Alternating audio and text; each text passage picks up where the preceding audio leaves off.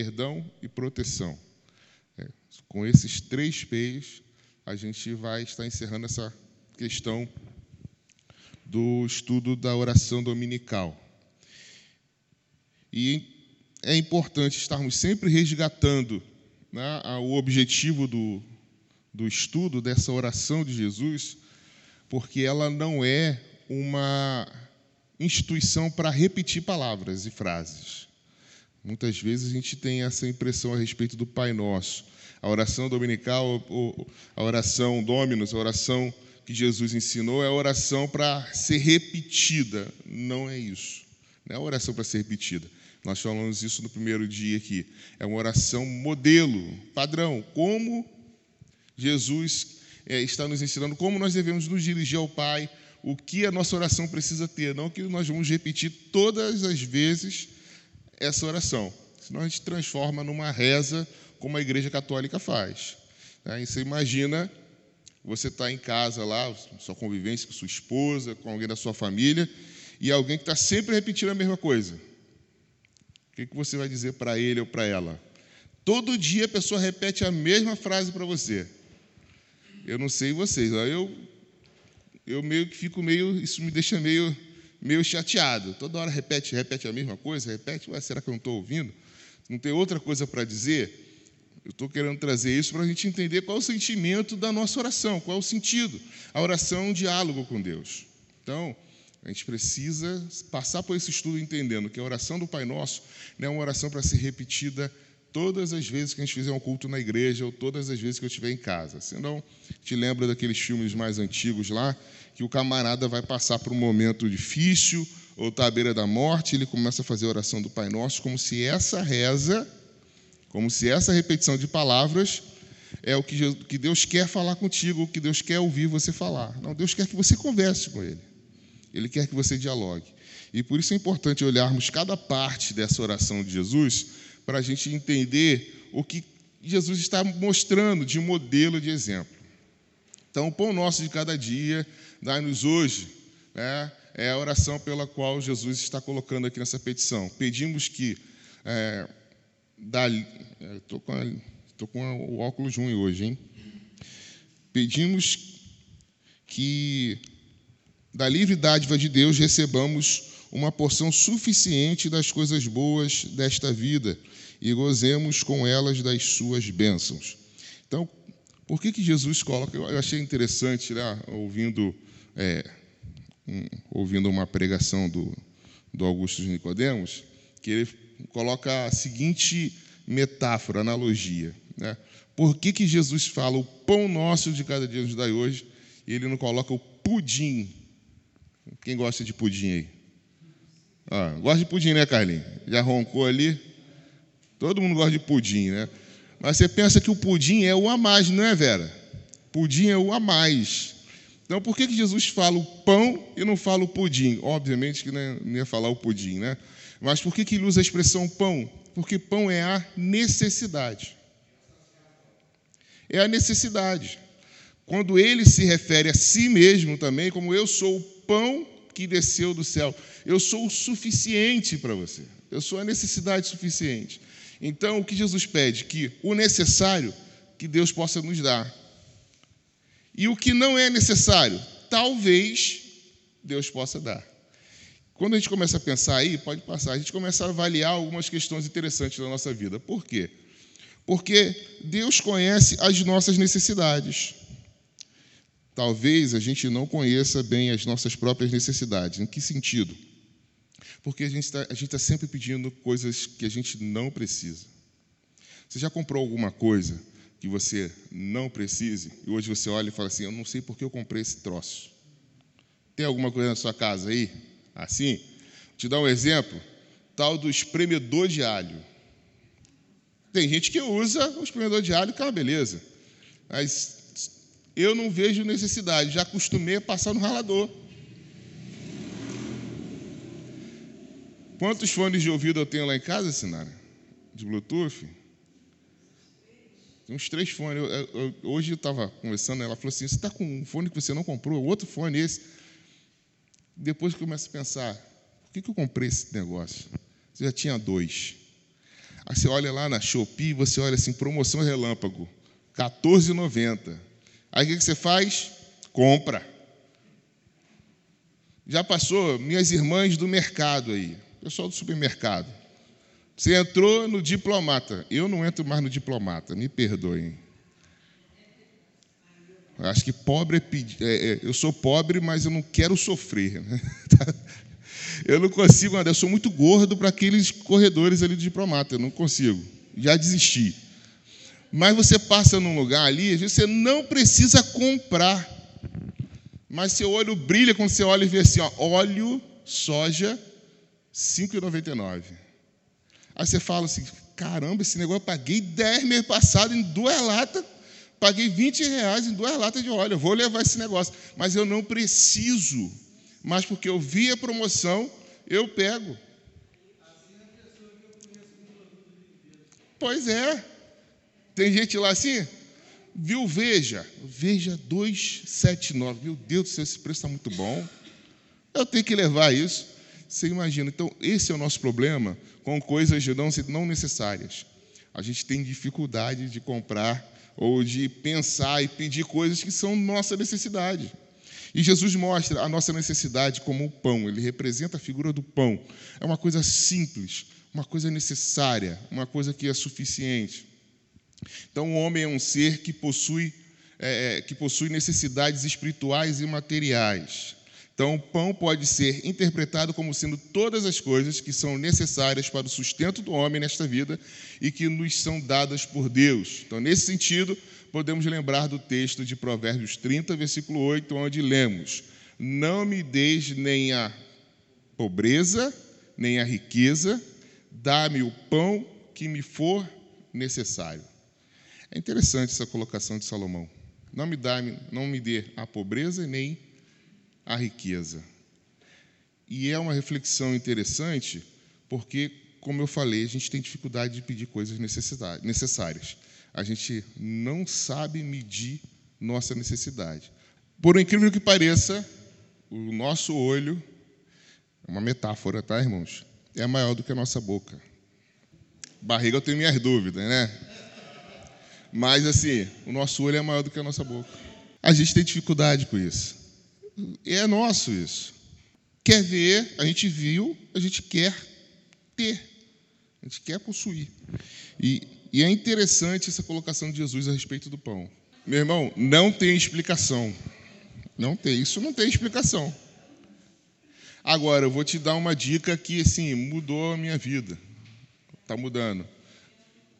Vai lá, cada seis meses, compra um, um sandália, um sapato novo para sua mulher, deixa ela escolher. Vai viver muito feliz. não tenta entender. Vamos adiante. É, é assim como, como a gente não explica, por exemplo, a paixão masculina, a paixão masculina por carro. A gente passa horas limpando, lavando, te gasta dinheiro com peça, com tudo, né? Não adianta que as irmãs também não vão entender isso. Então, assim, cada um tem sua particularidade. Mas é interessante entender que tudo isso também tem a ver com excesso, tá? acima das nossas necessidades. Voltando ao ponto de que na oração Jesus está dizendo que a sua oração, o seu relacionamento com Deus, o que você fala com Deus, o que você pede a Deus, precisa estar baseado naquilo que você necessita. E você precisa saber que esse Deus entende e sabe muito bem o que você precisa. A gente coloca em nossas orações propósitos, coisas que nós não precisamos estão além da nossa necessidade. E aí temos muitas frustrações, muitas frustrações, porque se Deus não faz aquilo que eu pedi, eu fico triste, Deus não me ouve. É, tem um livro aqui, alguns irmãos já leram, que fala, é interessante até a capa do livro, né? É um sorvete caído no chão. O Deus que destrói sonhos.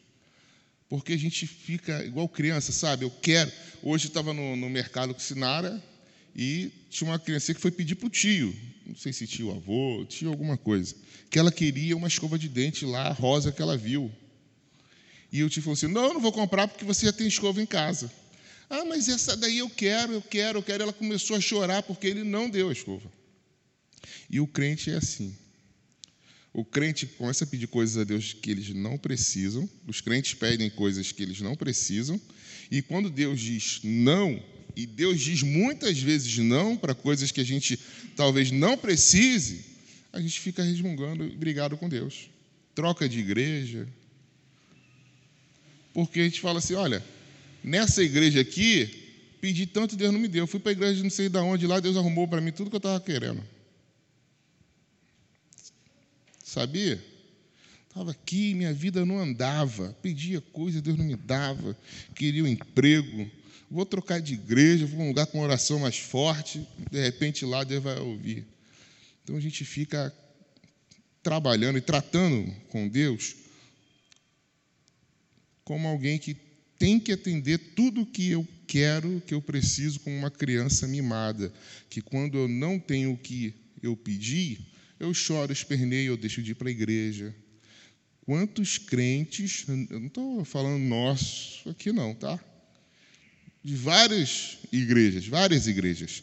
Quantos cristãos pararam de ir para a igreja porque estão decepcionados, né, vou colocar aqui entre aspas, decepcionados, porque Deus não deu aquilo que eles estavam pedindo em oração. Quantas vezes a gente não age da mesma forma?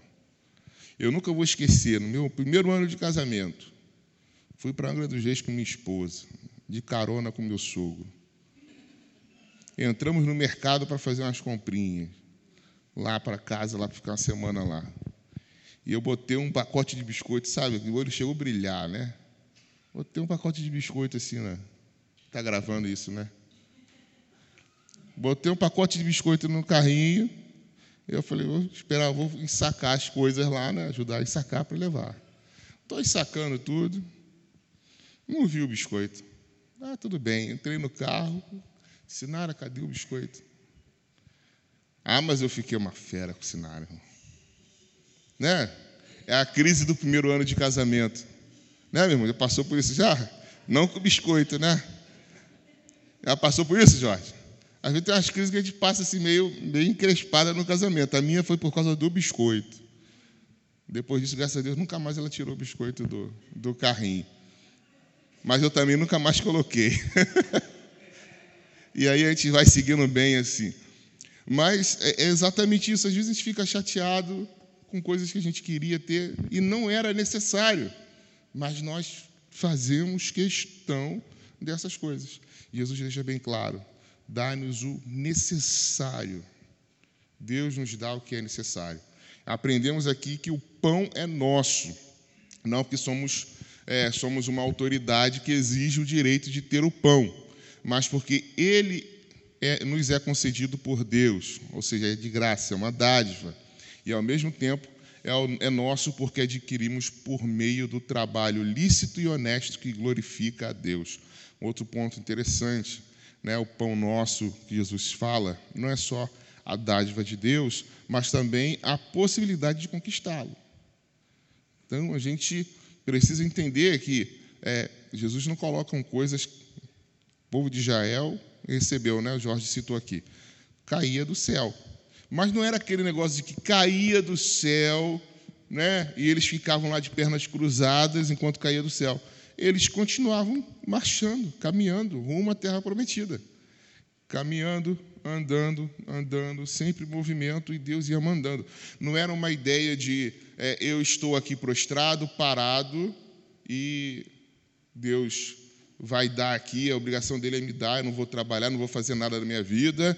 A obrigação de Deus é, Deus vai ser o INSS divino sobre a minha vida. Né? Eu estou no benefício divino. Então eu não preciso trabalhar, não preciso fazer nada que. Né, né Valda? Esse aí não precisa nem dar entrada. Mas só que nesse aí, esse benefício às vezes né, não é dessa forma que você está achando. Pode ser, né, e aquele negócio, você colocou um objetivo na sua vida. Eu quero comprar a minha casa na região dos lagos. Então, o que eu vou fazer para isso? Eu vou trabalhar, vou criar metas para que eu possa conquistar aquilo que eu estou colocando como objetivo. não é um julgamento de coisas necessárias ou desnecessárias, mas você colocou metas na sua vida junto com sua família, e esse pão, essa necessidade, Deus vai permitir que você alcance com o seu trabalho. Mas também, se Ele não quiser que você alcance, não é por causa disso que Ele vai ser um Deus menor, ou você vai se frustrar por isso. Mas isso não retira de nós o trabalhar, ou criar metas, objetivos, planos para a nossa vida. Isso a gente precisa trabalhar bem com a gente. Ah, não, eu estou aqui, ganho o meu salário mínimo, ganho dois salários, estou confortável, dá para comer, dá para viver, está ótimo. Se sua expectativa é só essa, é só essa questão, você não tem outros alvos, outros objetivos, amém, e continue o seu propósito. Agora, se você pensa em alargar um pouco as estacas da sua casa, ajudar um aqui, outro ali, não adianta que com o salário que se ganha no Brasil não dá. Você vai viver endividado. Que daqui a pouco começa algumas situações, às vezes, né, já começa a ter algum remédio que é crônico, de alguma doença crônica, você tem que comprar todo mês. E às vezes o remédio não é lá na, na farmácia popular. Esse negócio de farmácia popular é só para remédio, sim. Ah, de repente um captopril, alguma coisa assim. Agora, você precisa de um negócio para o olho, um colírio, né? igual a música lá da Benedito e o colírio. Você precisa de um colírio, não se prepara para pagar 80 reais por vidrinho para ver se você vai ter o colírio todo mês. Então, são planejamentos. E Deus dá esse pão necessário para que você também possa planejar coisas para a sua vida. Diferente da história do povo de Israel, que guardava, porque eles tinham uma outra, ali existia uma ordem. Deus falou o seguinte: olha, todo dia eu vou mandar comida, não precisa guardar sem miséria. Não, come à vontade. E Deus fazia isso. Quem duvidava era quem guardava, naquele contexto ali. O que, que acontecia com o alimento no outro dia? Estragava. Por quê? Porque não precisa. Deus falou que não precisava guardar, porque Ele ia dar. Se você desconfiou que poderia faltar no outro dia, você desconfiou de Deus. Então, são assim, são casos iguais, mas a gente não pode fazer analogia. Precisamos conquistar o pão nosso e Deus nos dá forças, nos dá energia, nos dá meios para conquistar esse pão, meios lícitos. Agora, se o pão é adquirido por meios desonestos aos olhos de Deus, esse pão não é nosso. O pão é nosso por ser uma dádiva divina e, ao mesmo tempo, é nosso por ser fruto do nosso trabalho. Tem um caso de gente que quer fazer coisas erradas para poder conquistar coisas boas. Ah, o resultado disso é o seguinte: quem semeia vento, colhe tempestade. Não tem outra. Você está usando meios lícitos, honestos, para aumentar sua renda, para poder conquistar, Deus vai te abençoar. Agora, se você usa meios ilícitos, eu ouvi uma não vou nem falar quem. É de bem longe, graças a Deus, Senhor, obrigado. Bem longe de Rio Bonito. A pessoa veio oferecer assim: olha, estou com um negócio aqui para vender TV, é, é? TV, TV box, TV internet, TV de, de internet, com todos não sei quantos mil canais. Você vai vendendo 20, 30 reais para cada um que você vender. Daqui a pouco você está com uma renda mensal toda direitinho. Irmão, isso é crime. Isso é errado. E aí, imagina o pastor da igreja presbiteriana de Rio Bonito, daqui a pouco está encostando aí com uma Land Rover. O pastor está prosperando nos negócios dele, né? É o rei da pirataria na internet. A gente precisa conquistar coisas que nós almejamos, mas usando meios que Deus nos dá, o pão nosso, a dádiva do trabalho, da energia, da inteligência. Temos irmãos na igreja que são ótimos com serviços de, de, é, de ladrilhar, colocar piso, outros para pintura, outros para isso. São meios que Deus nos oferece para a gente alcançar coisas que nós precisamos. Isso também é um pão nosso diário, é uma dádiva de Deus. Pode passar aí. Né? É difícil, é difícil. As duas verdades devem ser colocadas juntamente para a boa compreensão da expressão nosso. a responsabilidade humana de trabalhar e a dádiva de Deus de proporcionar a saúde e a porta aberta do trabalho. Tem gente que, infelizmente, fica procurando um cantinho para se encostar. Encostar, né? Está aqui meu saláriozinho mínimo, ou dois, três, seja lá, todo mês, que eu não preciso levantar um dedo para nada. E aí, a, a ideia dessa expressão nosso significa que Deus concede e nós conquistamos. Há uma dádiva de Deus em nos dar saúde para ir atrás, correr atrás, e também uma responsabilidade minha no exercício da função e do meu trabalho. E isso é importante na vida do cristão. Afastar de nós qualquer ideia de que, né, como o brasileiro tem uma pecha de dizer assim, não, né, o brasileiro dá jeitinho em tudo, né? Os caras criam ideias, coisas, tem uma mente tão boa, tão inteligente para criar coisas para de forma errada levar o dinheiro de um de outro. Há um tempo atrás, bastante tempo atrás, né, nessa época, no início da informática, teve um, não sei se foi um grupo de jovens lá dos Estados Unidos, que eles tiveram a ideia de roubar, de subtrair das contas bancárias um centavo. Eles conseguiram entrar no sistema e tirar um centavo de cada conta. Eu pergunto para você: faz falta para você um centavo? Você perde esse um centavo seu aí lá no mercado, seja ele qual for, vai no diplomata, qualquer um. Você vai lá, promoção lá, peito de frango, R$14,99 o quilo. Ah, você conseguiu pesar um quilo ali, deu R$14,99. Quanto que o caixa vai te cobrar? Você vai pagar no dinheiro? Você perdeu um centavo. Que, que eles fizeram? Eles pegaram um centavo de cada conta. Muita gente não percebeu. Quem percebeu? O banco. O banco, no caso da conta para onde eles destinaram esse um centavo. De repente, quem não tinha nada teve mais de 10 bilhões de dólares. Só de centavo em centavinho que foi pegando. Uma mente brilhante, poderia estar usando a mente para outras coisas para produzir, na época, né, é, meios de, tá, de estar facilitando a vida das pessoas que precisam falar ao telefone, que precisam. Não, usou a mente, o cérebro, para poder fazer coisas fraudulentas. infelizmente, tem muitas pessoas assim. Muitas pessoas que usam a mente, a capacidade que Deus deu para idealizar coisas é, tenebrosas.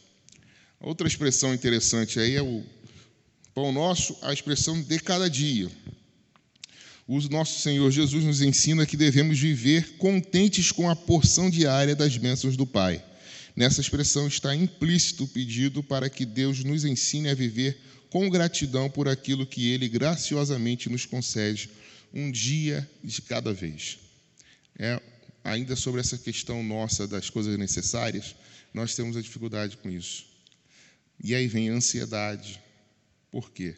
O próprio Jesus falou, né? Não andeis ansiosos pelo que é vez de comer, de vestir, né? porque Deus providencia essas coisas.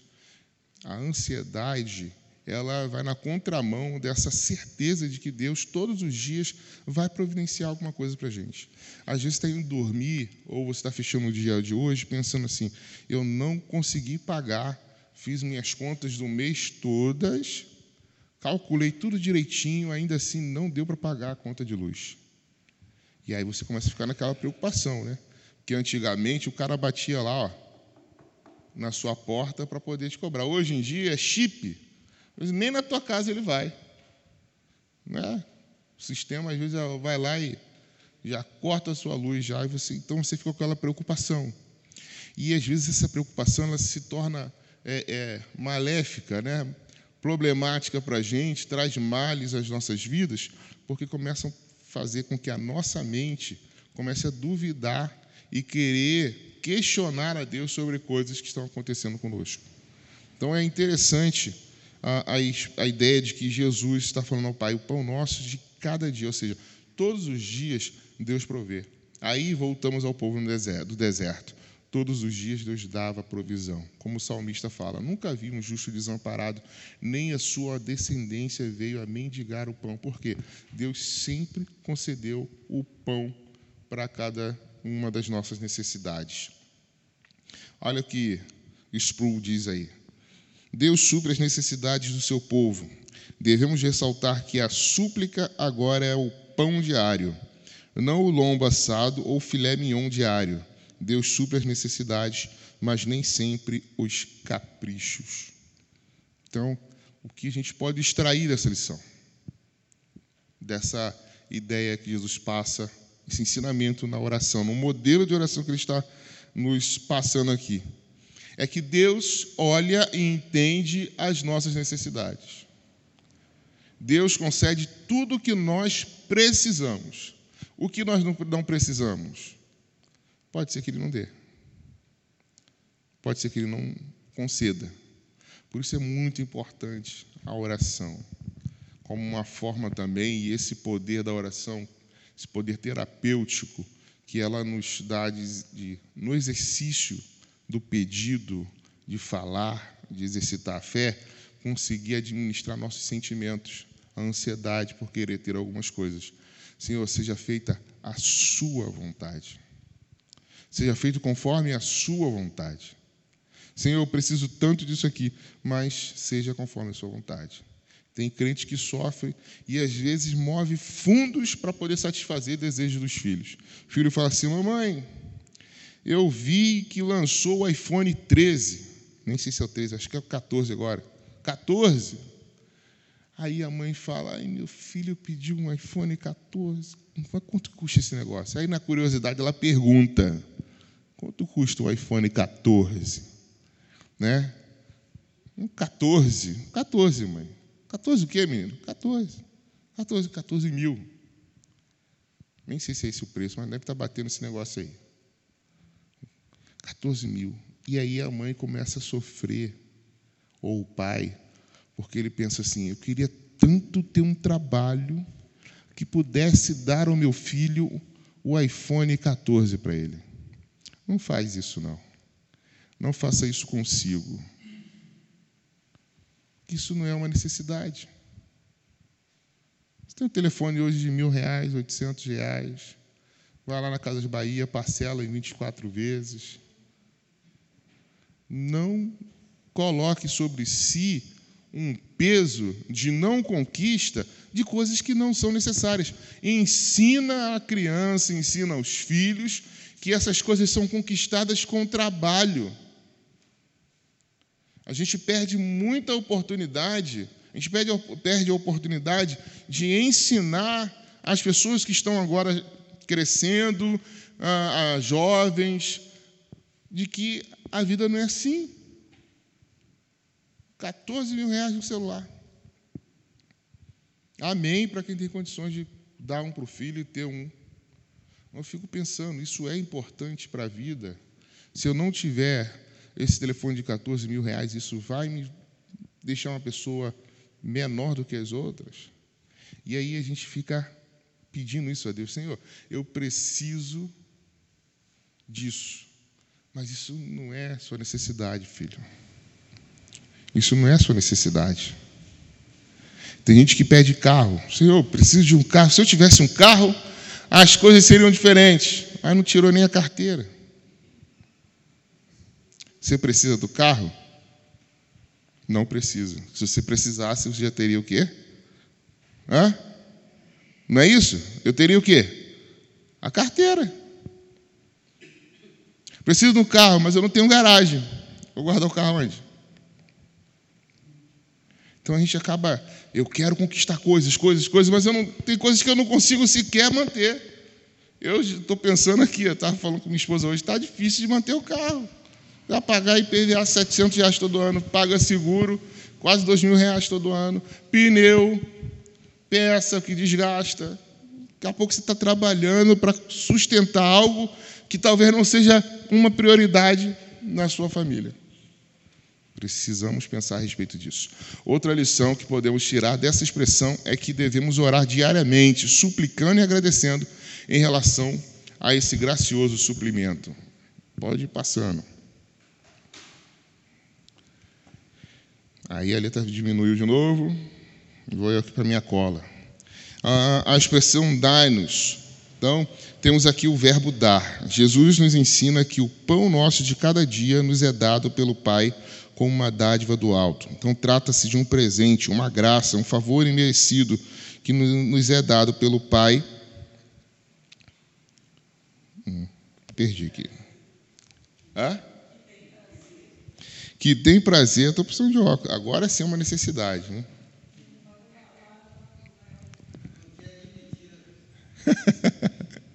que tem o prazer em conceder aos seus filhos o suprimento diário. Nossa resposta deve ser de gratidão por tão grande e amoroso cuidado paternal. Então, em nossos momentos de orgulho e ingratidão, esquecemos de agradecer por aquilo que temos recebido. Reclamamos por aquilo que queremos ter e não temos e não buscamos e buscamos ter coisas que não precisamos, mas que chamamos de necessidade. Por outro lado, quando pela graça de Deus temos nossos momentos de lucidez, somos gratos por aquilo que Deus nos tem dado a cada dia. Temos consciência de que ele cuida de nós de modo especial e reconhecemos que Deus tem o um melhor para nós que os momentos de orgulho e ingratidão diminuam cada vez mais até que deixem de existir. E isso só será experimentado de modo perfeito na glória. E que os momentos de lucidez aumentem a cada dia até que ocupem toda a nossa vida. O que, que a gente, de qual forma a gente encerra essa reflexão a respeito é, do pão nosso que Deus nos concede? Primeiro, reavaliar o que nós entendemos como necessidade. Isso é uma avaliação que tem cunho material, mas reflete na nossa vida espiritual. Se eu sei quais são as necessidades, se eu sei conviver com as minhas necessidades, o que eu preciso, eu não terei dificuldade de me relacionar com Deus através das minhas orações.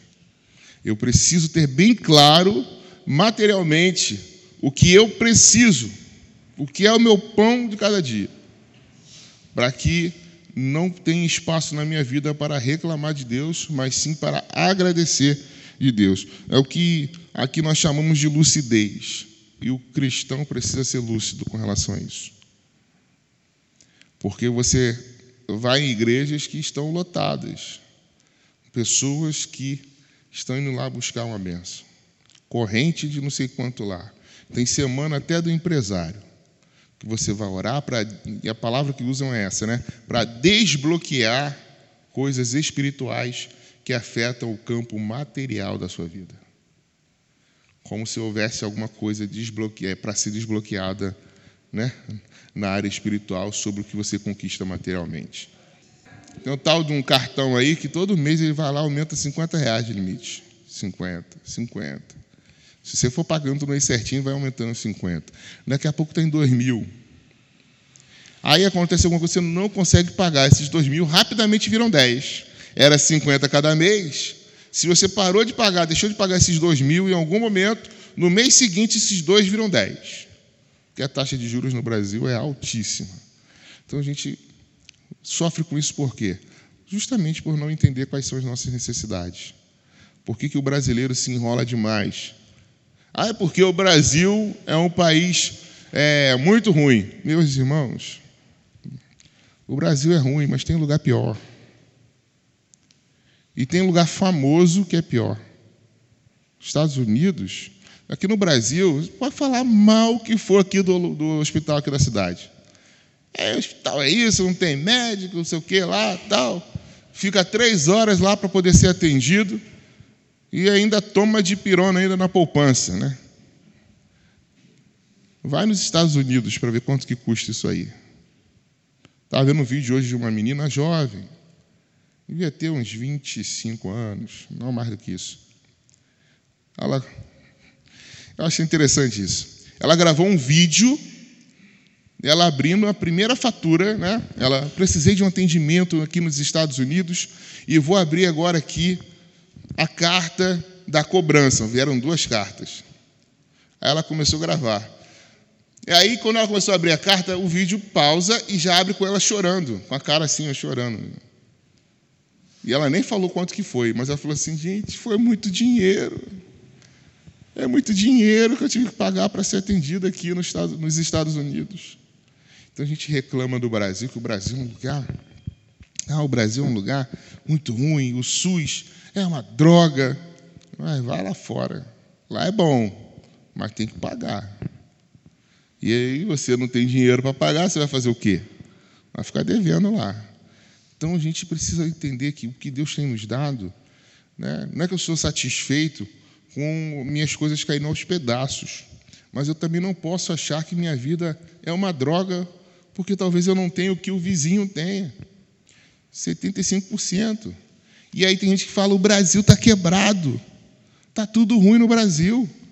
Meu amigo, você sabe quanto custa o ingresso do Rock em Rio? Sei, sei lá, 700 reais. Eu vi vendendo por 800. 700 reais. Hum, 100 a menos. Um desconto que ele conseguiu ali. 600 reais tá bom. 600 reais. 600 reais.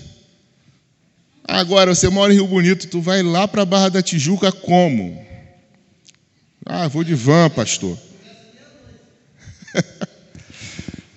e olha, eu fui olhar, estava olhando os vídeos lá, que tu, um cantor, acho que é canadense, né, Justin Bieber, é, fez uma oração, então isso estava em tudo quanto era vídeo de, de internet, porque ele orou pelo Brasil, o pessoal ficou assim, ah, orou pelo Brasil, né?